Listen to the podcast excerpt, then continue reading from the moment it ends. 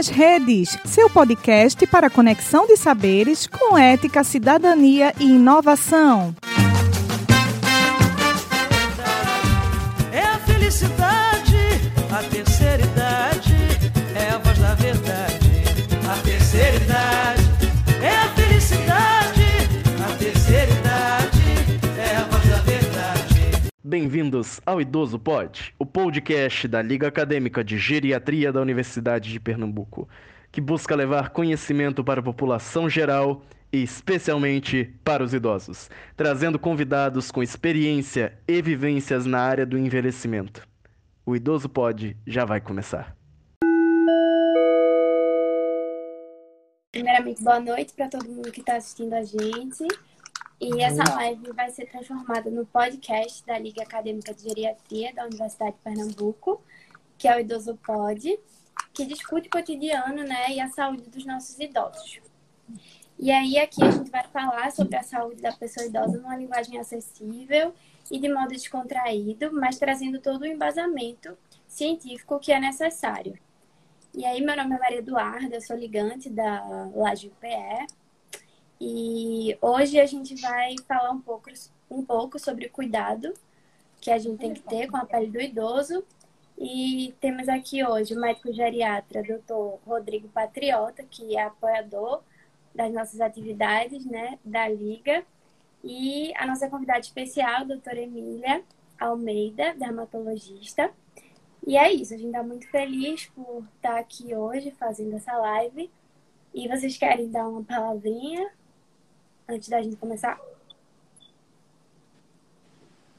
Doutor Rodrigo, doutora Emília. Oi, Emília, tudo bom? Tudo bom, Rodrigo? Queria agradecer Quanto o tempo? convite a vocês. Muito bom estar com o Rodrigo aqui. A gente foi colega na residência.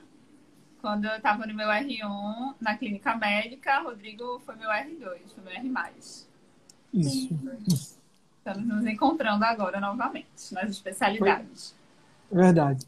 Um re- reencontro muito feliz, viu, Emília? A gente, a gente fica Pois bem é. feliz de se reencontrar Também. e conversa, conversando daquilo que a gente gosta. Idoso É, e, e cuidados com a pele. Acho que é um, é um bom, é um bom reencontro, sem dúvida nenhuma. Com certeza. Deixa, deixa, deixa eu te começar com uma pergunta que eu sempre faço, né, com, antes, antes até do, do, do roteiro que a gente tem pré-estabelecido, que é fala um pouquinho da tua história, fala um pouquinho da tua formação e fala um pouquinho, talvez, do teu contato com, com cuidado com o idoso também, né, da pele do idoso, como é tua relação com, com esse cuidado específico também. Fala aí um pouquinho pra gente. Perfeito. É, eu sou médica formada pela UPE, então esse convite é mais especial ainda. É, fiz residência em dermatologia é, no Otávio de Freitas. A gente faz o R1 na clínica médica, né, nas especialidades clínicas, e já na residência a gente entra muito em contato com, os, com, com essa é, faixa etária, né, assim, com os cuidados da pele do idoso. Principalmente no, no SUS, assim, a gente vê muito as, as consequências do, da exposição solar. Então, acho que o principal contato que a gente tem, principalmente na residência, é isso. A gente vê muito é, as lesões pré-neoplásicas, vê muito câncer de pele. Claro que no hospital de referência a gente acaba pegando mais, né? Isso daí. Inclusive, meu, meu TCC foi no tratamento do campo neoplásico. Foi, é, eu posso falar depois explicar um pouquinho mais como é, e era basicamente com idosos, né? A gente tratava o campo de cancerização, que a gente chama, porque a pele que sofre exposição solar prolongada, ela tem essa predisposição e a gente tem uma tendência a tra- tratar as lesões antes delas se transformarem em câncer de pele. E aí eu fiz uma comparação de alguns tipos de tratamento com medicação. Então, foi uma coisa que eu sempre gostei de tratar. E uma outra, uma outra coisa que eu sempre tive muito contato foi também, assim, os pareceres, tudo isso que a gente é, responde quando a gente está em hospital. Tem, tem muita relação, assim, a gente pega muita farmacodermia. O que eu percebo, assim, que é um desafio bem grande é que muitos idosos são polimedicados, né? Sim. Então, a gente acaba vendo bastante alguns reflexos disso na pele e a gente acaba dando diagnóstico de muitas doenças sistêmicas por manifestações de pele. Então, assim, Sim. isso é uma coisa que continua presente no consultório. No consultório, a gente consegue ver, aí eu vou falar mais de minha prática de hoje em dia. A gente consegue ver mais. é, a gente consegue identificar mais precocemente. Então, a gente pega câncer de pele bem inicial, a gente às vezes consegue tratar no próprio consultório, às vezes na hora. Eu sempre gostei da parte cirúrgica, de procedimento, então hoje a gente consegue usar a tecnologia para tratar é, campo cancerizável. E aí a gente, eu vejo muito isso, assim, tem muita paciente que, que fala, ah, tem as peles que a gente vê, que a gente vê que a pessoa que se bronzeou, que se expôs muito ao sol. Então, dermatologista tem fixação em falar de proteção solar, porque a gente vê isso todos os dias. Eu já sei quando é paciente que vai dizer, eu passava Coca-Cola para me bronzear. Ah, Óleo. Óleo de Óleo. avião. Margarina. Tudo que você imaginar. E a gente vê o sofrimento realmente, né, da pele, o acúmulo dessa exposição solar. Então, basicamente, é assim, é o que a gente mais, mais vê no consultório. Massa. Diz aí, Duda. Certo, então a primeira pergunta do nosso roteiro é como o processo de envelhecimento ele afeta a pele do idoso? É, todo mundo sabe que, assim, com o passar do tempo, a gente vai perdendo colágeno e que a gente vai tendo um ressecamento da pele. Frente a isso, a gente é o que a gente mais vê, essa questão da, da, do ressecamento. A gente tem diminuição da produção do suor, a gente tem diminuição das glândulas sebáceas, diminui a oleosidade, então a pele vai ficando mais ressecada. Junto a isso, vai ficando a pele mais frágil, porque vai perdendo colágeno, vai perdendo elastina. E a gente vê fragilidade capilar, então é muito comum, assim, uma coisa chega muito também. Às vezes até enviado para outros médicos, é equimose senil, assim, a gente vê que o paciente começa a se queixar, fica com muitos roxos na pele, é, mesmo com, sem traumas ou com microtraumas, e isso se deve muito à fragilidade da pele do idoso. É... E é isso. Diminui também a, a imunidade, porque a gente sabe que é uma pele, a pele é um, um órgão que tem, tem um sistema imune bem importante, mas a gente percebe que perde muito da imunidade, então a gente tem algumas particularidades nesse sentido. E a gente sofre também com acúmulo de algumas agressões ao longo do tempo, como o acúmulo da exposição solar. Então, nas áreas fotoexpostas, a gente vê que a pele fica bem diferente da, das áreas que são cobertas. Entendi. Eu, eu gostei muito de uma coisa que tu falou anteriormente, assim, que em relação a, a medicações, né? Porque por conta da, da variedade de medicações que a gente acaba utilizando no idoso, às vezes acaba, acaba aparecendo uma, uma lesão e a gente não sabe nem de onde vem, né? Porque Exatamente. é, tamanho, lógico que a gente tem sempre aquela, aquelas medicações que são mais, mais ah, uma lambotrigina da vida, que a gente sabe que, que aparece, uma, alguma coisa ou outra, mas é Sabe sempre um- muito complexo. Um desafio também, Rodrigo, é que muitas vezes não tem um nexo temporal tão claro. Sim. Muitas vezes é uma medicação que o paciente já usa há meses, às vezes até anos, e aí depois, e só tem essa manifestação depois. E pode ser urticária, que aí, que aí às vezes direciona para outro, outro lugar, né? Rash, que confunde com rash viral. Tem vários tipos de manifestações que podem acontecer. Acho que como a gente fala. Desculpa, de ter, ter falado uma coisa. Uma- e eu lembrei agora que a gente, eu via muito também é, umas lesões em áreas fotoexpostas, sensibilidade, assim, sabe? Ao sol. Tem algumas medicações que causam, a gente observa que idoso é mais, alguns antipertensivos, é, IECA, Brau, às vezes faz uma, uma fotossensibilidade, aí você vê que aquele que fica só a pele que é exposta, fica bem sensível, com prurido, com vermelhidão. E também é uma dificuldade, porque às vezes para trocar a medicação não é tão simples. Isso.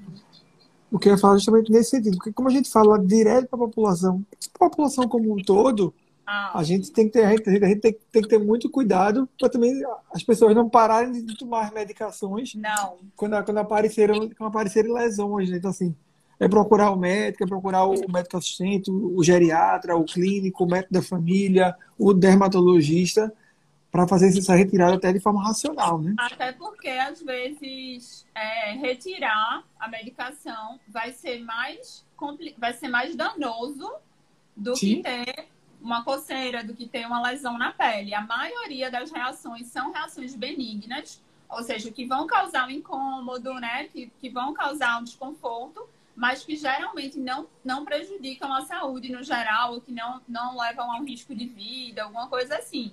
Então, é muito. Até a gente, como dermatologista, a gente geralmente não sai suspendendo é, medicação. Assim, a gente geralmente orienta trocar. Uhum. E aí, por isso que eu falei do, do nexo causal, que também isso é um fator confundidor. Tem paciente que inicia uma medicação e acha que tudo que acontece é por essa medicação. Então, aí isso tem que ficar bem claro, porque às vezes é até uma coincidência, é uma coisa que não tem nada a ver, né? Por isso que também é importante consultar o seu médico e no dermatologista, no geriatra, porque às vezes é uma coisa que não tem nada a ver com a medicação e a medicação leva a culpa. Isso é bem comum também. E a gente não pode condenar uma medicação que às vezes é super importante, que é difícil de trocar, por causa disso, né? Claro. Deixa eu só fazer uma pergunta aqui que a Dilma fez, que eu acho que, é muito relacionada ao que tu comentou na, anteriormente, né? Tem idosos que só, só de bater o braço de leve já fica com o braço roxo. Por quê? Justamente pelo que eu expliquei, a pele fica mais frágil é, e tem a fragilidade até dos vasinhos da pele também. Eu explico geralmente para os meus pacientes assim: ah, se você tem 70 anos, suas veinhas também têm 70 anos né, sua pele perdeu uma grande parte do que protegia esses vasos, que era o tecido gorduroso, que é o colágeno, que são as fibras elásticas, a própria hidratação. Então, isso deixa muito mais suscetível a você é, realmente encostar e já ficar um roxinho, porque rompe microvasinhos ali e aí já, já causa esses roxos que assustam muitos pacientes. Em geral, o que a gente faz é avaliar. A gente geralmente dou uma checada no hemograma, vejo assim, se a coagulação tá tudo certo, né, tal, mas é muito comum e geralmente não é nada de, de mais grave, assim. O que a gente orienta é mais hidratação, porque ajuda um pouco, e, e ter alguns cuidados mesmo. Certo. Agora eu vou falar a segunda pergunta, que é: existem fatores de risco que tornam esse envelhecimento da pele mais precoce? E quais seriam? Então, eu já, eu já falei que é a exposição solar. Então, o sol é bem importante nesse, nesse processo. É, tabagismo, a gente vê que, como quase tudo, né, no corpo, assim, as, qualquer especialista que vier aqui quase vai falar de cigarro. É, a gente vê que é bem importante também essa influência. É, e aí depois vem a, é, álcool, é, alimentação, a gente vê que pode influenciar, alimentação rica em, em, açúcar refinado, tudo isso a gente sabe que degrada colágeno, que também piora. Mas eu ainda destacaria como primeiro de todos exposição solar, sem proteção, né? Assim, muito intensa. Ô, ô, ô Emília, e em relação a, a, tomar, a tomar água, a hidratação, é um fator importante para prevenir o envelhecimento precoce da pele ou não há tanta relação? É Para aqueles que podem tomar muita água, na verdade, né? Para aqueles que Sim. podem tomar muita água também, né? Porque tem isso também. Ó, a gente considera bem importante, mas eu vou te dizer que a gente não tem é, grandes estudos nesse sentido, até para dizer quantidade e tudo mais correlacionando com a pele. Mas tá. a gente sabe que quando a gente fala de. Eu falei bastante de hidratação aqui, né? É um fator bem Sim. importante para a pele. A gente sabe que não é hidratar só por fora. Sim. Então, beber água ajuda. Entendi. E claro. usar protetor solar. É isso. E ajuda. Certo. E aí, a tá. Próxima pergunta é como cuidar dessa pele? Acho que a gente já falou um pouco. Mas. É, eu falo muito, eu vou resumir sobre os cuidados da pele: proteção solar e hidratação. Eu acho certo. que é o principal, porque a gente vê muito que o ressecamento na pele do idoso, ele causa alguns transtornos, tipo assim, fissuras, coceira.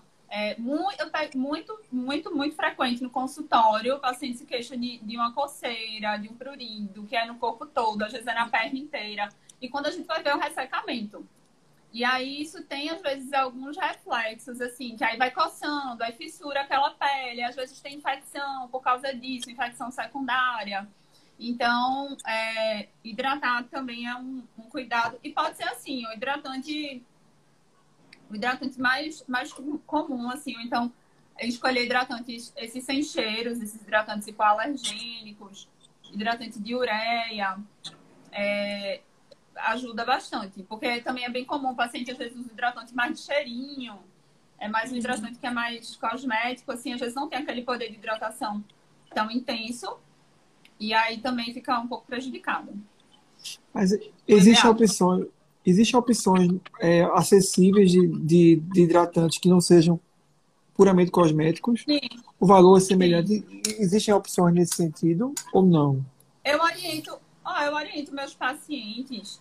É, a própria é, vaselina, vasenol, que é uma linha que eles usam, que, ele, que vai dar um hidratado e, e não vai sair caro hidratante com ureia na composição, que às vezes até tem, tem da própria farmácia, algumas marcas. É, e, e outras marcas. Vou, vou falar as marcas aqui. Às vezes tem hidratante É porque, é, enfim, é porque sabe, né? Que, é, Nivea tem os hidratantes, pele extra seca, Neutrogena, pele extra seca. Essa linha Vazenol é uma linha também mais em conta. É, e o que eu orientava muito para os pacientes era isso: a própria vaselina hidrata muito bem. Entendi. E há uma coisa que é bem importante: não usar coisas muito abrasivas, porque o que mais ajuda a hidratar a pele é não ressecar. Então, Entendi. tem paciente que gosta de usar sabão, sabão amarelo, sabão. Então, isso resseca muito a pele, remove aquele, o manto lipídico, né? O manto de proteção, o manto mais gorduroso. Então, isso não é bom. Isso daí, só isso daí já é uma, uma agressão. E assim, colocar planta, essas coisas também atrapalha bastante. Tá? Isso aqui tem plantas que fazem dermatite de contato. E era uma coisa que eu via muito, que idoso às vezes gosta também de colocar. E aí resseca bastante. Então já ajuda se. Aí já orienta assim, sabonetinho de bebê, pronto. Já glicerinado, já, já ajuda muito. É engraçado esse, esse negócio do sabão amarelo, né? Principalmente a, a gente ainda, ainda vê colegas ainda, na verdade, orientando o cuidado de ferida com, com sabão amarelo, né? Exatamente, atrapalha muito. Sim, sim. Quando... Complicadíssimo. É só agradecer a pergunta de Edilma, que tinha feito uma pergunta anteriormente. Quem tiver mais perguntas, coloca aí no chat que a gente vai, a gente vai sempre lendo. Só falar um pouquinho, é, Emília, o, objetivo da, da, da, da, live, que acaba virando depois o, o nosso podcast, está até com. Tá até um podcast agora que se tornou um projeto de extensão dos meninos e, e a, da, da universidade. E aí a intenção realmente é trazer gente bacana, gente interessante, que pode trazer conteúdo científico para a gente de uma forma mais, de uma forma mais sim, simples, mas sem perder o rigor científico para a população. Né? A forma da gente extravasar os muros da, da universidade para levar, um, levar conteúdo de qualidade para a população. Então, o objetivo é, assim, é para os estudantes, mas também para a população geral, não é isso? Isso, isso. isso. Bem acessível, então. Isso. Tá. É, um, é, um, é um projeto de extensão para a comunidade. E aí, aproveitando, a gente, semana que vem, a gente vai, vai, vai fazer uma, uma live com Michelle, que é, neuropsi, que é neuropsicóloga. Aí vai ah, falar legal. sobre a avaliação neuropsicológica, que é um, uma coisa muito, muito específica da, dos transtornos cognitivos, mas que é bem importante, vai fazer muita coisa legal aí para a gente conversar na semana que vem. Então, quiser assistir, trazer mais pessoas. Com certeza, gente... com certeza. Vocês me mandam que eu divulgo também. Perfeito. É. Ótimo. Diz aí, Duda. Então, a próxima é: quais as principais doenças de pele que acometem os idosos? Certo, eu já citei algumas, né? Eu acho que, assim, é, câncer de pele, lesões pré-cancerígenas, a gente consegue tratar, às vezes, a gente chama queratose actínica, são lesões que podem virar um tipo de câncer de pele, e muitas vezes a gente consegue identificar nessa fase. É, a gente vê muito também é, infecção fúngica de, nas dobras, candidíase, tinha. Então a gente vê entre os dedos dos pés, virilha, axila, é bem comum a gente ver infecção fúngica, porque são áreas que ficam úmidas. E aí isso também às vezes predispõe a uma infecção secundária, bacteriana. Aí a gente vê erisipela, que é aquele vermelhão na perna. A gente falou também das reações a medicações, que, que às vezes a gente vê também. Acho que são os mais comuns. Que a gente mais vê. E assim, idoso tem tudo que, que todo Pode mundo ter. tem, né? Há uma Sim. coisa que eu tenho visto muito, é a zoster, que é o que o pessoal chama de cobreiro, porque não sei se está relacionado a todo esse estresse da pandemia, né? Então, é, como aparece com, né, às vezes com estresse é um desencadeante, a gente tem bastante, e a gente vê que no idoso, às vezes a gente tem é, uma repercussão que é a neuralgia pós-herpética, ou seja, uma dor que fica naquela região mais persistente. Então, é bem importante, nesses casos, especificamente dos idosos, fazer o tratamento corretamente, fazer o tratamento precoce. A gente conversou semana retrasada, acho que faz umas três semanas, sobre vacinação, né? E os Ah. e os zoster é uma doença que tem vacina, né? a gente sabe que- Exatamente. Pois é que a gente sabe que a, a vacina que a gente tem disponível no Brasil não é a melhor que a gente poderia ter, né? Que fora a gente consegue uma com uma proteção até melhor, mas que protege 50%, né? E, e é bem bom, né? E, e, assim, quando a gente pensa não só a, lesão cutânea, é- é- ela até sai, né? Mas a, a, a, neuralgia, a neuralgia, a dor que fica depois, ela pode persistir A por um tempão por uma doença que pode tomar vacina, né? Só não é barato, né? Na tua prática, geralmente tu indica, Rodrigo? Eu tenho indicado, eu tenho indicado, mas poucos pacientes têm conseguido priorizar isso do ponto de vista financeiro, sabe? Entendi. Porque é uma, é uma vacina de, uns 500 reais, 500, 600 reais.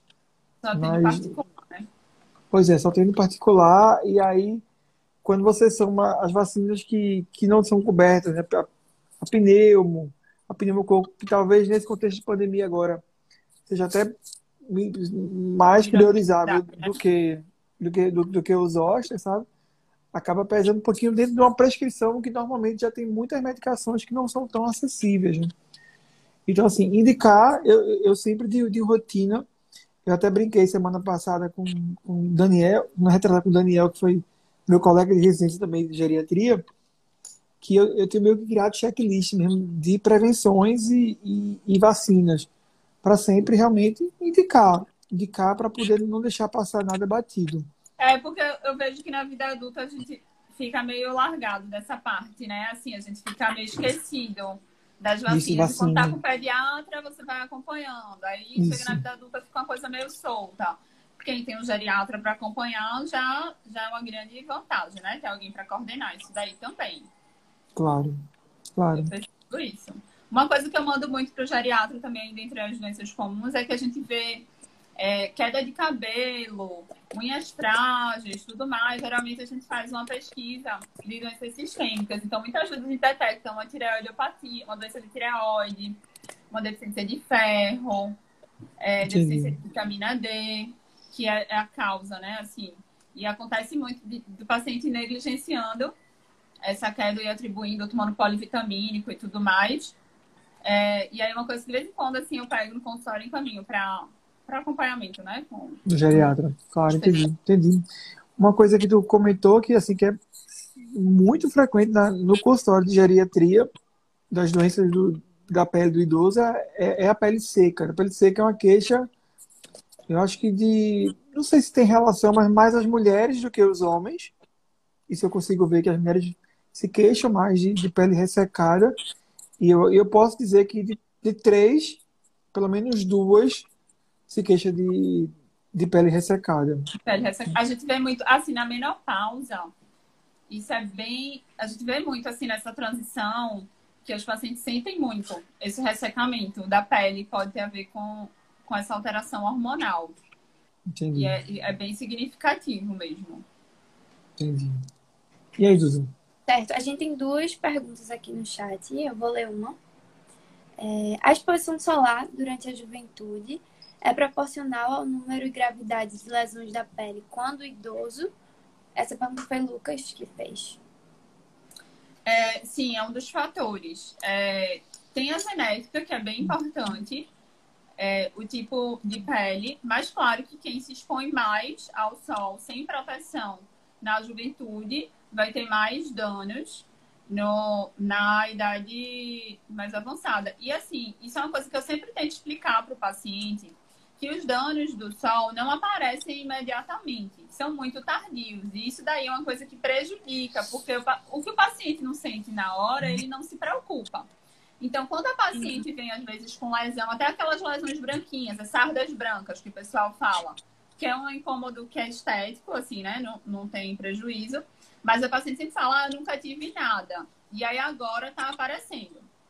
É, eu sempre tento explicar que aquela mancha branca, ela é do sol de 20 anos atrás. Então, a gente até tem tratamento para essa mancha, mas vai aparecer mais, doutora? Você me perguntou isso. É porque volta? Não, não é porque volta. É porque o sol de 10 anos atrás ainda não se manifestou. Então, daqui a 10 anos você vai ter ainda as outras. E daqui... Então, isso é uma coisa que vai é, perpetuando, né? Cada vez você vai, vai acumulando mais lesõezinhas. Está muito relacionado à intensidade da exposição solar, ao grau de proteção e ao tipo de pele.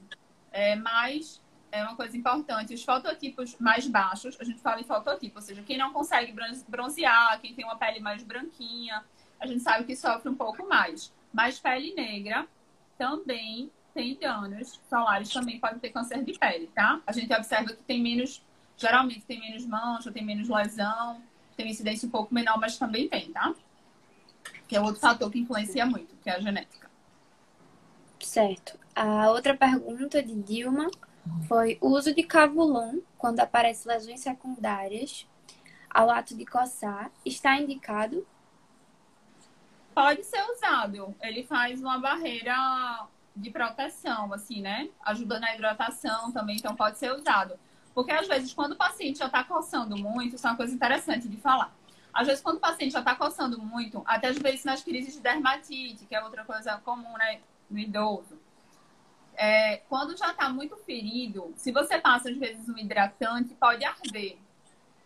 Então, quando usa um, um, óleo mineral, óleo de girassol, um, sei lá, uma coisa mais siliconada, uma, um creme de barreira, tipo creme de assadura, é, esses cremes de assadura de bebê mesmo, ou uma dessas medicações, isso pode dar um alívio, de fazer uma proteção e ajudar na cicatrização. Uma pele hidratada geralmente cicatriza melhor. Então, então pode usar, não tem problema não. Certo. A gente, a gente acaba usando o Cavilon muito como prevenção de, de lesão. De pressão, né? De, de, de pressão ou, ou, lesão química, né? De, de urina, como, como, como barreira mesmo. Mas também não, não é uma medicação também tão acessível também, né? Porque vem um frasquinho bem pequenininho, né? Eu acho que quem usa é quem já tenha, talvez, esse frasquinho e acaba passando numa área que está mais sensível. Mas nem é a melhor, assim, nem seria a melhor opção. Se for para priorizar Sim. essa questão de custo, passa uma pomada de assadura, que é mais acessível, né? Que vai, vem um pote maior. Caso arda o hidratante, né? É uma opção. Entendi. Vai ser mais calmante e não vai. A gente às vezes usa, é, Rodrigo, essas. Eu orientei até muito assim para essa fase da máscara. É, paciente que tem dermatite, Sim. que coça muito em área de pressão. Às vezes não é só porque está acamado mas porque tem, tem alguma coisa que fica pressionando na pele. É, tem, enfim, que usa alguma tem paciente que usa muleta, sei lá, e às vezes tem uma área que é muito de pressão. Entendi. Tudo isso dá, dá para usar esse mesmo raciocínio. Entendi. E, e, a impressão que eu tenho é que boa parte desse, desse, dessas coceiras, desses pruridos, é, do que eu observo com alguma frequência, é somente pelo ressecamento. Boa parte Muitas deles. vezes é. Muitas vezes é.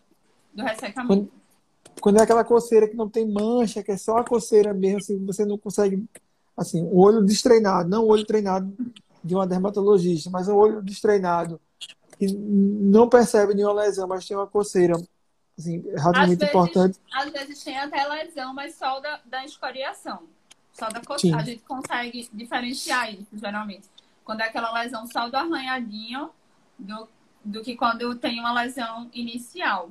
Uma coisa bem complicada, assim, para a gente como dermatologista é quando o paciente já vem, por exemplo, tem uma lesão e já uhum. passou muita coisa em cima. Às vezes já chega para a gente como uma dermatite de contato. Chega com uma dermatite por cima da lesão. Às vezes a gente não consegue identificar muito bem o que é. Então ajuda muito, se não usar muitas pomadas, muitas medicações, é... que geralmente o paciente se automedica, né? Nesse processo. Sim. Para a gente avaliar melhor. Mas aí a hidratação não vai prejudicar, tá? Então, assim, usar o hidratante, usar a pomada de assadura, usar tudo isso que eu falei, não vai prejudicar a nossa avaliação, geralmente. Uma coisa que às vezes dá coceira também é a dermatite de estase, é, tipo, na perna, assim, quando tem insuficiência vascular, quando tem muita varize, aquela pele que vai ficando escura por depósito, né, de, de, de hemociderina. É uma coisa que eu vejo muito também que dá muita coceira. É. E, e lesão pressão inicial também, né? Quando tá só na fase vascular de compressão de vaso também, né? Dá muita coceira. Também. E já, já, a gente já abre o olho, né? De que pode abrir uma lesão a qualquer momento. Né? Coisa que Exatamente. a gente vê com frequência. E aí eu acho que o, o Cavilon talvez venha até daí, né? A pergunta sobre pra... o Cavilon, eu acho que... Ah, é, de repente tá falando, né? Que da Sim. coceira na área de pressão. Pode ser. Isso. Eu acho que, eu acho que o Cavilon é, é realmente uma indicação, né? De fato. Não tem problema usar. Isso. Diz aí, José. Chegou outra pergunta, é, perguntando se a questão da hidratação intrínseca, né? É, essa questão, quanto de água o idoso deve tomar, já que ele não, não se movimenta muito e assim não sente sede. Não sente muita sede, né? Acho que esse é um problema da geriatria bem importante, né, Rodrigo? É. Sim. de água, assim, essa questão do, do paciente não sentir muita sede e acabar não, não se hidratando bem. Acho que o Rodrigo vai responder melhor essa do que eu, quanto de água tomar. É porque, na, na verdade, a gente tem idoso e idoso, né? A, é, a gente. Ah, a, verdade. A, geriatria, a gente tem um, uma, um espectro de, de, de, pacientes que são bem diferentes, né? Às vezes multimórbidos, né? Com muitas doenças que não podem que não pode consumir muita água, paciente renal crônico em, diálise, renal crônico conservador, né? paciente com, com coração inchado, com insuficiência cardíaca e que talvez a gente tem que ter até cuidado quando ele fala tem que beber muita água, tem que beber dois, três litros de água. Para esse paciente, se a gente hidratar ele demais, ele vai piorar de outras Olha coisas. Que, que, bem lembrado. Bem lembrado. E ainda tem, e ainda tem o, o, o, idoso, quando ele, ele também ele, ele é mais acamado, quando ele está mais restrito ao leito, a necessidade de água dele também, às vezes, pode, pode ser menor também. E aí, volume que, volume que a gente faz a mais também, também acaba, acaba aumentando secreção, acaba, acaba aumentando um bocado de coisa. Mas, assim, de forma geral. Diz. Não, conclui. Então, assim, e, e, na, e na verdade, assim, de forma geral, não, não, o idoso fit, que a gente chama, né, o idoso robusto, o idoso que mantém atividade com, com independência, ele, ele, deve tomar água igual a um, a um adulto, não, não há diferença né? um litro e meio, dois litros, dois litros, dependendo do peso. Mas alguns contextos precisam de, de um ajustezinho, porque pode ser, pode ser mais danoso do que benéfico. Tá. Eu repassei justamente para você essa pergunta, porque, como eu falei, não tem estudos muito claros da quantidade de água para a hidratação da pele. Por isso que a gente, a gente sabe que é importante a ingesta hídrica, e a gente sempre destaca isso, mas geralmente quando já está com ressecamento na pele, precisa associar uma hidratação também por fora, né? Vamos dizer assim, Sim. na superfície da pele. É engraçado para com um paciente internado, porque a gente, o geriatra fica com uma briga com todo mundo. Né? Cara, principalmente paciente com, com dieta interal, é uma bronca, porque a gente, a gente fica querendo reduzir o volume da, da dieta para entrar menos líquido, a nutrição quer colocar mais volume para poder dar mais carga proteica, e aí, assim, a gente fica naquela, naquela briga eterno. Até... Uma coisa que eu acho que vocês devem sofrer muito, assim, também é essa questão, porque a gente falou em polimedicação e tudo mais, mas muitas vezes o paciente chega também com muita medicação por conta própria, né? Eu vejo que tem uma, uma moda, assim, de tomar polivitamínico, de tomar vitamina, de tomar, sei lá, já peguei tudo, assim, umas doses loucas de magnésio, de umas é. doses altas de vitamina D, tem umas coisas assim que às vezes até a gente vê que dá uma uma desregulada e acaba tendo algumas manifestações também. Então, muitas vezes a medicação que o paciente está tomando que está prejudicando não é nem prescrito pelo, pelo próprio médico dele mesmo. É, tem, tem muito, assim, polivitamínico é uma bronca, né? Porque você, no baú que você chega na farmácia, de um lado do outro é oferta de polivitamínico e, e aí acaba aquilo parecendo para o paciente que aquilo ali é de fato muito importante, porque tá, importante tá, tá na vista dele. Então, assim, é complicado. E a gente... vezes atrasa diagn... alguns diagnósticos, assim. No caso Sim. da dermato, a gente vê que muito paciente toma polivitamínico para o cabelo, para a unha, é, pra- enfim, para várias queixas, assim, às vezes acaba não procurando. E, e raramente, eu vou te dizer, raramente eu faço polivitamínico na prática, porque para ter uma, vamos supor, uma queda de cabelo, geralmente a pessoa tem uma deficiência de ferro, que um polivitamínico não vai tratar. Às vezes precisa Isso. fazer uma suplementação de ferro ou fazer uma investigação de anemia específica, que aí o geriatra vai, vai ver, né? É, ou então, sei lá, uma deficiência específica de vitamina D, que também o, o polivitamínico não vai tratar. Então, assim, tem um modismo, mas, mas na prática não é o que, que resolve, em geral.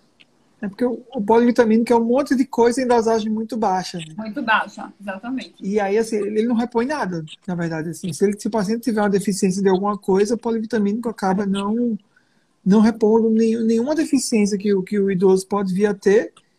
E, e assim, eu bato muito na, na questão do custo, porque quando a gente, a, gente, a gente quando prescreve, a gente meio que perde meio que a noção, sabe? A gente, a gente, a gente, a gente como não compra remédio, a gente só prescreve para os outros comprar, Com certeza.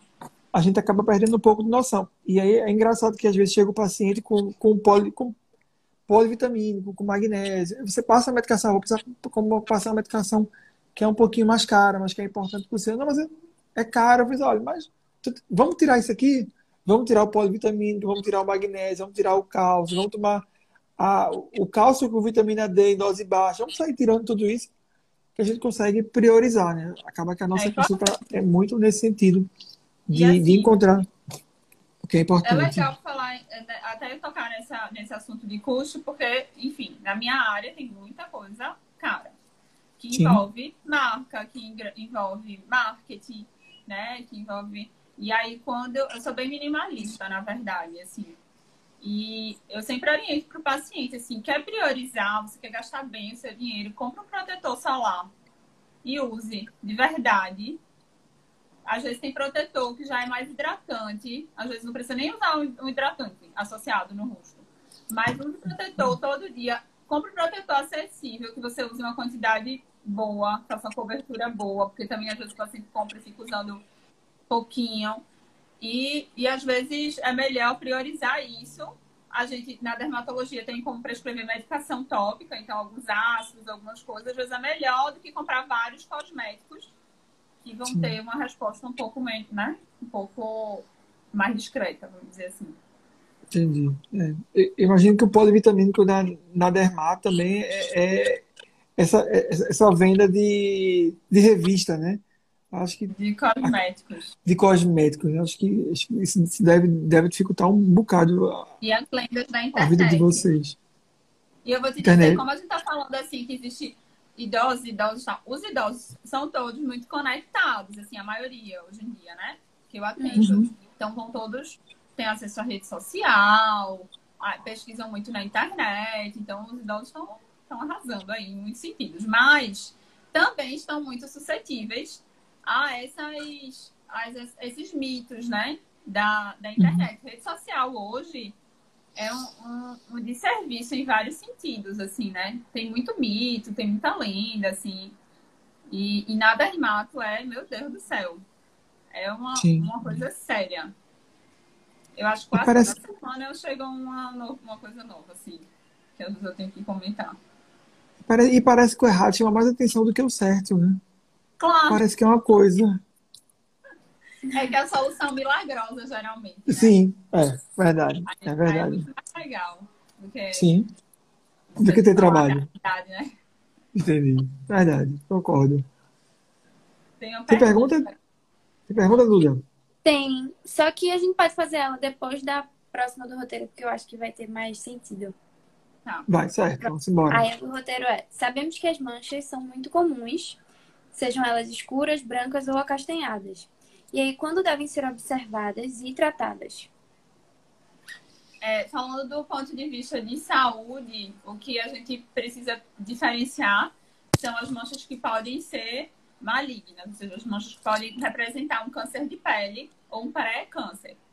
É, geralmente essas é um pouco difícil, mas dá uma orientação geral. Por quê? Porque a maioria dos médicos tem dificuldade com dermato.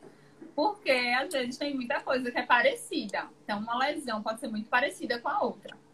É, no geral, o que, é que a gente pode orientar? Uma lesão nova, que é perolada, ou seja, que tem um brilhinho, que é redondinha, pode ser um CBC, pode ser um câncer de pele.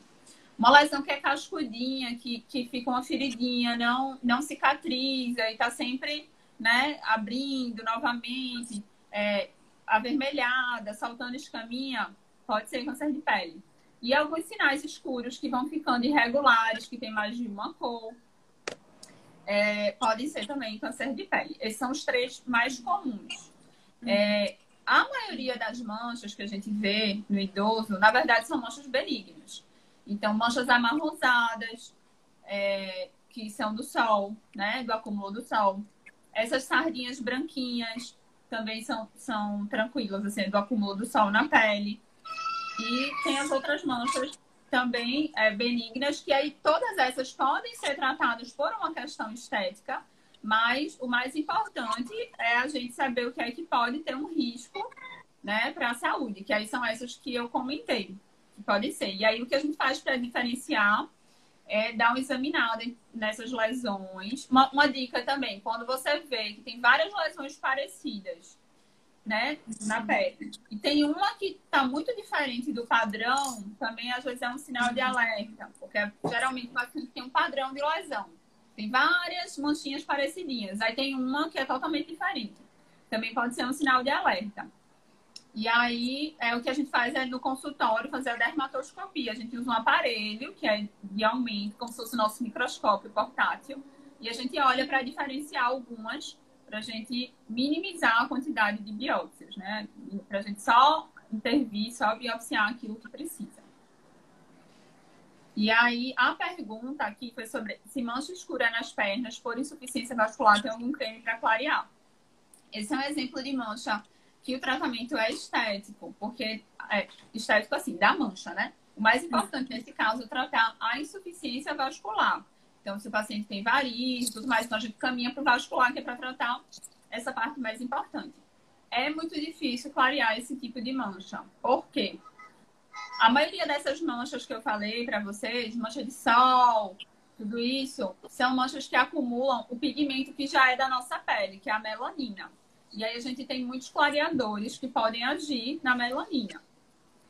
Quando a gente tem mancha vascular, geralmente é um acúmulo de outro tipo de pigmento, que é um pigmento que está no nosso sangue. Então é como se assim, uma parte do sangue vai extravasar do vaso e vai manchar a pele.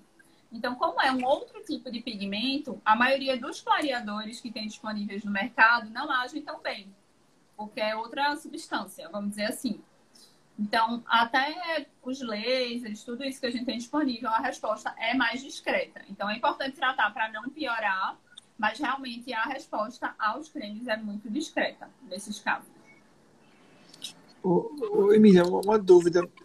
Do que eu me lembro de um tempo atrás, quando eu, quando eu estudei um pouco mais de dermato, era que a mulher negra ela tinha mais dificuldade de encontrar tratamentos para principalmente estéticos para tratar manchas e tudo isso. Como é que está isso hoje em relação à, à mulher negra, à idosa negra? Melhorou muito. Esse, esse, melhorou muito? Inclusive, Nossa. ainda existe esse, essa lenda de que pele negra não pode fazer laser, por exemplo. Uhum. Né? A gente sabe que a pele negra tem mais tendência à mancha. Por quê? Se ela produz mais melanina, é, então uma agressão naquela pele pode responder com uma mancha.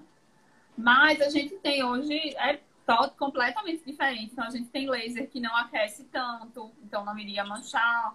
A gente tem laser, inclusive, espe específico para essas manchas que a pele negra tem mais facilidade, tem microagulhamento, que, que não tem calor, então responde super bem. Os peelings, tem creme. Então, assim, tem muito tratamento que pode ser feito é, para a pele negra. Eu tenho uma ótima experiência, assim, tem alguns tratamentos mais ousados que eu até converso geralmente com a paciente. Ó, pode ser que manche um pouquinho no pós, mas a gente trata.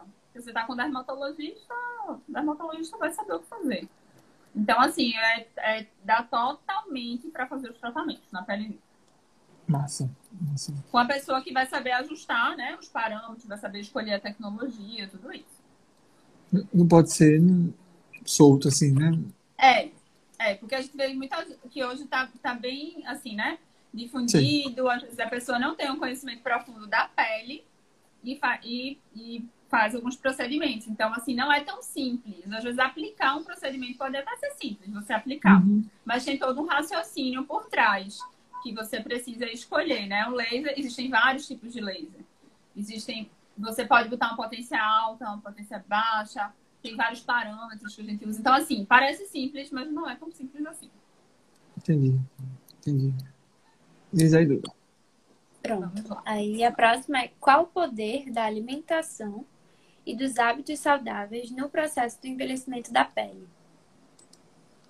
Então, é como acho que todo o resto do corpo, né? Bem importante. A gente, e isso a gente vê muito hoje em dia, assim, é, pessoas envelhecendo muito bem, sinal. É, a gente sabe que é, tudo que é mais inflamatório também degrada colágeno. Então, tudo aquilo que eu falei no início é, se aplica a essa situação da alimentação. Açúcar refinado, os industrializados, os embutidos, são coisas que vão inflamar e pioram as, algumas doenças de pele também podem piorar. É, então, assim, ter hábito saudável é, é bem importante, como para todo o resto do corpo. Deixa eu pegar um gancho no que tu falou, um pouquinho sobre colágeno, colágeno oral existe espaço para colágeno oral. A gente vê muito mesmo, muito paciente se automedicando com colágeno uhum. por via oral. E existe algum espaço para isso? Não tem? Como é, como é que é isso hoje em dia? A gente não tem é, uma comprovação científica de peso assim robusta mostrando uhum. essa resposta na pele. É uma tá. grande polêmica ainda na dermatologia, essa questão do colágeno oral o que a gente se pergunta muito é se o colágeno oral é melhor do que, por exemplo, você uma dieta mais rica em proteína. Sim. Saiu até um estudo com whey protein mostrando que você suplementar a proteína é, tinha uma resposta na produção de colágeno positiva. O colágeno é uma proteína, esclarecendo. O colágeno é uma proteína. Então, é, o que se pergunta é, será, a gente ainda não tem também totalmente certeza se mesmo uma pessoa com deficiência de ingesta proteica, se o colágeno também seria suficiente, o colágeno oral para repor. É, então, assim, tem, tem até um estudo mais recente que mostrou uma melhora na hidratação da pele, mas com algumas falhas metodológicas do estudo. Hum. E, fora isso, a gente não tem tanta resposta. O que eu geralmente oriento para os meus pacientes é evitar o que degrada colágeno, que são essas coisas que eu falei. E quando a gente vai falar do ponto de vista estético, até de custo, assim, se você puder investir em procedimentos no consultório, você às vezes vai gastar o mesmo do que você gastaria anualmente comprando colágeno oral e, e vai ter uma resposta mais eficaz. Ou para a população geral, comer mais proteína, de preferência, se possível, já seria uma suplementação de colágeno. Entendi. Entendi. Massa. Diz aí, Duda. Certo. Então a próxima é, é sobre a vitamina D, né? Se ela teria influência nesse processo. Deixa eu só complementar uma coisa, Emília. Ah. Como contrabalancear a aquisição de, de, vitamina D de forma natural com proteção solar? Como é que eu consigo fazer o balanço dessa, dessas duas questões? Boa pergunta. Ótima pergunta. A briga do osso com a pele. É, exatamente. Então, o que a gente vê, o que alguns estudos mostraram é que mesmo o paciente usando protetor solar, ele sempre vai ter áreas que, que não vão estar com protetor, tipo assim, couro cabeludo, palmas da mão, enfim, vai ter sempre áreas que não vão estar com protetor e que já seriam suficientes para fazer essa conversão. Uma outra coisa que já foi, foi né, que, que a gente vê nos estudos é que quando o paciente tem uma insuficiência de vitamina D, tem uma deficiência, geralmente a exposição solar não é o suficiente para compensar isso daí. Então, o que a gente procura orientar é que se o paciente tem uma insuficiência de vitamina D, faça suplementação oral com, com orientação médica e que pode ter a sua exposição solar, mas usando protetor de preferência. Porque senão a gente acaba tendo outro problema, que é o câncer de pele, né? E outra coisa, tomar um solzinho por dia não é se bronzear. Isso aí é a parte, eu acho, mais importante a gente falar. Porque tem paciente que chega bronzeado. O bronze é uma queimadura solar. Então, bronze é igual a queimadura solar. Então, ali é uma resposta do seu corpo, né? Tentando se proteger a uma exposição intensa. Inclusive, é um dos principais fatores. Teve uma pergunta no início sobre a intensidade da exposição. A gente vê que um, um fator importante para o câncer de pele são exposições intensas. Uns tipos de câncer são exposições continuadas.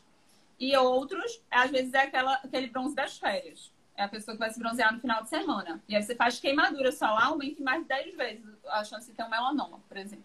Uhum. Então, assim, o que geralmente, eu acho que até agora, o que tá ali, que a gente pode orientar é usar protetor solar, principalmente quem vai fazer suas atividades ao ar livre, quem vai tomar o solzinho do dia, e procurar não se bronzear, não se queimar, não ficar vermelho, não, não criar bolha, essas coisas já ajuda muito. Tem, tem até aquela... Sim, perfeito. É, tem até aquela relação né, da diferença do, de quem se bronzeia no final de semana ou, ou, nas férias e o pescador que todo dia leva sol, né? É. Que, então, o pescador o tipo... leva sol, ele tem mais chance de ter um SEC, de ter um CBC, os, os cânceres de pele mais comuns. Mas a gente vê que quem tem queimaduras de férias, às vezes tem uma chance maior de ter um melanoma. Que é muito mais grave. Mais é. Sem dúvida. Entendi. É entendi. que mais? É, e aí, a próxima pergunta é como prevenir e cuidar das lesões por pressão, que a gente tinha comentado antes, que são tão comuns, né, no idoso. É, assim, o principal, acho que, se possível, é a mudança de decúbito, né? Não deixar sempre a pressão na mesma área. Em relação à pele, fazer proteção da pele. Então, é, plástico, a gente usava, às vezes, plástico filme, no, quando não dava para usar um curativo mais específico. Mas tem vários curativos hoje em dia que ajudam. E o que ajuda muito também é hidratar a pele, é fazer uma barreira de proteção. Então, pomada de assadura também é uma opção óleo de girassol é uma opção. É, e tentar não fazer aquela pressão só naquela área. Uhum. Isso. Acho que a grande dica, assim, é, é mudança de posição. Né? Acho que essa é a é. é a chave, né? Ficou na mesma posição, vai, vai fazer a lesão, coisa... não tem por onde correr. Falando nisso, que eu percebo muito é paciente que fica muito tempo deitado, muitas vezes eles têm a lesão de pressão mas no resto da pele, muitas vezes tem infecção fúngica. E aí, às vezes, isso fica meio arrastado. Aí, uma dica: quando tem aquele vermelhão, por exemplo, nas costas do paciente, e na borda tem uns pontinhos assim vermelhos, ou umas bolinhas, às vezes aquilo é um sinal de candidíase. E às vezes fica lá hidratando, hidratando, empapando, que é uma dica. A gente fala muito hidratar, passa pomada de assadura, tudo mais. Mas não é para deixar úmido demais, de preferência. Porque tem paciente que fica abafado ou que fica deitado muito tempo. E aquilo ali vai predispondo a infecção dos fungos que moram, inclusive, na nossa pele. Então, aí é bem importante, como o Rodrigo falar, se possível, mudar de decúbito até para dar uma ventiladinha naquela área. E é, não tentar empapar muito e observar que se tiver essas bolinhas ao redor, pode ser, pode ser fungo. Tudo que o fungo quer, né? Abafado e molhado, né? É, tudo. Tudo que o fungo quer é isso, né? É o abafadinho, molhadinho, pronto. Ele Exatamente. prolifera fácil, fácil. Né? Eu gosto de explicar assim para o paciente: o fungo é igual a um peixe. Onde tem água, ele se cria. Então, molhou, ele já aparece nadando de novo ali. Um pouquinho de água que tiver. Verdade. Diz aí, Tem mais perguntas? Tem, tem sim. A próxima é: por que a incidência de câncer de pele é tão alta no Brasil? Ah, a gente é um país, o clima, né, já, já diz tudo. É um país de, de alta incidência solar e os hábitos também, né? É um país de praia e, e é mais pela exposição solar mesmo. Acho que é cultural e o clima também. Isso. E aí, quais seriam os principais tipos de câncer de pele que ocorrem no idoso? É, os principais câncer, câncer de pele, como eu falei, o primeiro é o carcinoma base celular, que é o CBC. É aquele que fica brilhantezinho, ele às vezes parece um sinalzinho com brilho, assim, pode ser rosado, às vezes tem uns vasinhos. É muito comum aparecer no rosto e aí um alerta. Muitas vezes aparece lesão, é, idoso na orelha, passa batido, e é bem comum em área fotoexposta. O SEC, que é o carcinoma espinocelular, é o segundo mais comum, é aquele que fica meio cascudozinho, meio casquento. É, fica vermelhinho com as escamas. É muito comum em área fotoexposta também, a gente vê muito no braço. E a gente vê que aparece muito naquela pele, que é toda aquela pele mais ressecada, com mais dano solar, e aí aparece umas lesõezinhas. Esse tem uma lesão que é pré, que é a queratose actínica. Que aí, quando a gente identifica, às vezes a gente consegue tratar até com creme. Tem uma pomada que a gente usa e ela vai agir só aonde tem uma, onde tem lesão perigosa, vamos dizer assim. Aí forma as feridinhas e depois cicatriza, que é o Efurix. Então, de vez em quando, talvez vocês até recebam, Rodrigo, paciente cheio de ferida, essa dermatologista é doida, passou um creme que tá tudo ferido na minha pele. Aí é isso, é que às vezes a gente tenta tratar a pele logo como um todo, quando o paciente já tem muita lesão, entendeu? Dar uma limpada e depois tratar. E o, o terceiro é o melanoma, que é o que é mais perigoso, que não segue tanto essa questão da faixa etária, mas que também continua existindo no idoso, que é mais o sinalzinho pretinho irregular, que eu citei. Mas pode existir ele, claro, também. Entendi. Entendi. Certo com essa questão que eu vou perguntar agora, a gente encerra. E aí eu vou falar quais as principais características das lesões e quando devemos ficar atentos, né, para identificá-las. Pronto, as características eu acho que eu já acabei respondendo, né, de cada um. E a atenção é lesão nova, irregular, com mais de uma cor, que está crescendo. É e na dúvida procurar o médico. É, procurar um médico. E, se possível, fazer uma revisão anual com o dermatologista. Que às vezes tem lesão. Geralmente a lesão que. Muitas vezes o paciente vem por uma lesão, mas é o que não incomoda o paciente que incomoda o dermatologista, entendeu? Às vezes é aquela lesãozinha bem pequenininha que o paciente nem se incomoda, que nem viu, que é o, o grande X da questão. E assim, agora nessa onda também de procedimentos estéticos, né, de muitos, a gente sempre tem que avaliar antes para você não fazer um laser, você não queimar uma lesão que na verdade precisa ser excisada. É uma coisa que de vez em quando eu pego. Então tem que avaliar a pele antes de você queimar, fazer laser, fazer tudo isso. Entendi. Família, acho que era o que eu queria mesmo era, era, agradecer, sabe? Acho que foi, foi bem legal a gente ter discutido hoje, sabe? Foi ótimo, adorei. Foi, foi uma conversa fluida, bacana, que a gente pôde falar um bocado de coisa, e, enfim. Foi bem, bem, bem, bem interessante. Eu acho que fica um convite, talvez, para no futuro. Hoje a gente focou um bocado de proteção, prevenção e, e, de, e de doença. Eu acho que talvez valha a pena a gente programar para o futuro, começar a falar de estética mesmo, falar da, da idosa, da, da idosa e do idoso vai, vai idoso, né? Que quer se cuidar, que, que, quer, que quer entender um pouquinho mais do universo de possibilidades que tem hoje em dia para o idoso. Nesse, eu vou olhar mais do que, do que, do que comentar. Mas não é que não me interessa, eu me interesso bastante. Pois me é. interessa bastante. Inclusive, aprender. Inclusive, eu ia falar isso. Os homens estão bem presentes no consultório. Inclusive, os idosos estão todos presentes Sim. se cuidando. É, que é geralmente uma, uma novidade, né? Mas é interessante falar, porque inclusive tem idosos que acham que por terem algumas comorbidades, algumas doenças, não podem fazer os procedimentos. Nossa. Mas muitos deles bem, bem controlados, tranquilos, e a gente pode fazer bastante coisa. Então, estou à disposição. Eu mesmo já comecei meu Botox, já. Já comecei, já comecei para prevenir. Para prevenir, né? É. Preventivamente, comecei, comecei. O preenchimento é que eu não, ainda não, não atendi muito bem, mas o Botox eu já, já comecei. Estamos à disposição. E te convidar também para, quando sempre que quiser fazer um, um post em conjunto, a, a Liga ela tem, não sei se você tem acompanhado as atividades, Sim, mas os meninos são, são, bem, são bem atuantes. Se quiser fazer um post em conjunto, lançar alguma coisa, conta aí com a gente para pra gente fazer algumas coisas juntos. Os meninos vão, estar, Pois é. vão ser bem satisfeitos em fazer trabalhos conjunto contigo, Com certeza. Gostei. Gostei. viu? Ok, muito obrigada.